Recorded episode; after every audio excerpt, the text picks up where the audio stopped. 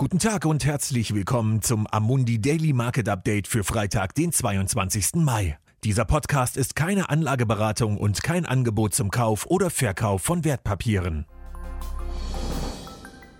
China geriet heute Morgen in die Schlagzeilen, nachdem der Premierminister angekündigt hat, dass für dieses Jahr zum ersten Mal seit 1990 kein explizites BIP-Wachstumsziel festgelegt wird. China hat auch bestätigt, dass es ein höheres Maß an politischer Kontrolle über Hongkong übernehmen wird.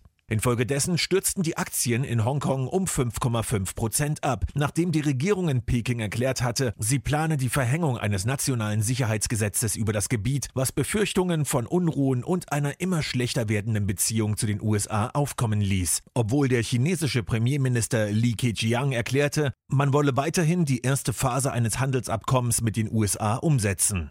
Das Vorgehen Chinas hat die Aktienmärkte im übrigen Asien und in Europa heute verunsichert. Auch die Futures an der Wall Street, wo der SP 500 Index gestern mit 2948 Punkten um 0,8 Prozent niedriger schloss, waren rückläufig. Die US-Regierung hat mit einem großen Pharmaunternehmen eine Vereinbarung unterzeichnet, die den USA 300 Millionen Einheiten des Coronavirus-Impfstoffs sichert, den das Unternehmen entwickelt, als Gegenleistung für 1,2 Milliarden Dollar, die zur Finanzierung der Entwicklung des Impfstoffs verwendet werden sollen. Mit dem Geld soll unter anderem ein dritter Phasentest durchgeführt werden, der der möglichen Zulassung durch die FDA vorausgeht und bei positivem Ausgang bereits im September zur Produktion und Vermarktung des Impfstoffs führen könnte.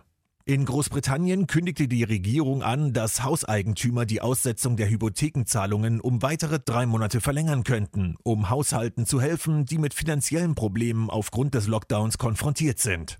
Die Universität Oxford kündigte an, dass sie mehr als 10.000 Freiwillige für die zweite Phase ihres Impfstoffversuchs rekrutieren wolle, noch bevor die Ergebnisse der ersten Phase vorliegen, was die Dringlichkeit und das Bestreben, eine Lösung zu finden, unterstreicht. Vielen Dank, dass Sie sich das tägliche Marktupdate von Amundi angehört haben. Wir hören uns am Montag wieder.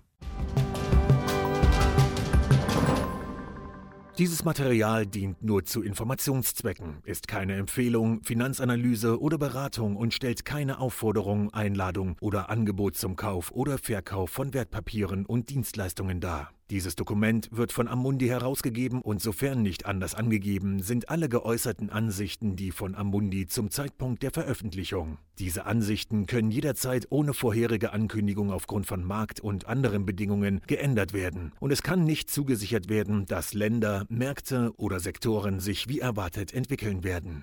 Amundi übernimmt keinerlei Haftung, weder direkt noch indirekt, die sich aus der Verwendung der in diesem Material enthaltenen Informationen ergeben könnte. Amundi kann in keiner Weise für Entscheidungen oder Investitionen verantwortlich gemacht werden, die auf der Grundlage der in diesem Material enthaltenen Informationen getroffen werden.